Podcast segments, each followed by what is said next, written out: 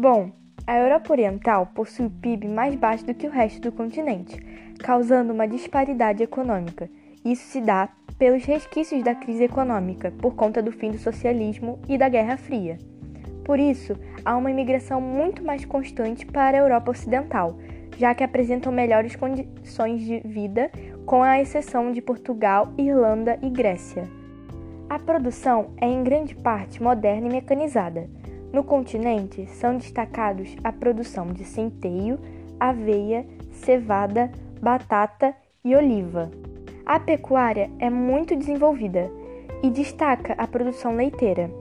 A PAC, Política Agrícola Comum da União Europeia, foi criada em 1962, com o objetivo de estabelecer subsídios e investimentos no setor agropecuário para aumentar a produção e atender toda a população do bloco. A Europa tem uma grande vantagem industrial em relação aos outros continentes. É pioneira da, da primeira revolução industrial e participou das duas outras revoluções e ela possui uma grande diversidade produtiva industrial. No comércio, ela conta com um grande mercado consumidor e diversidade de produtos. Muito obrigada por assistir esse podcast. Tchau!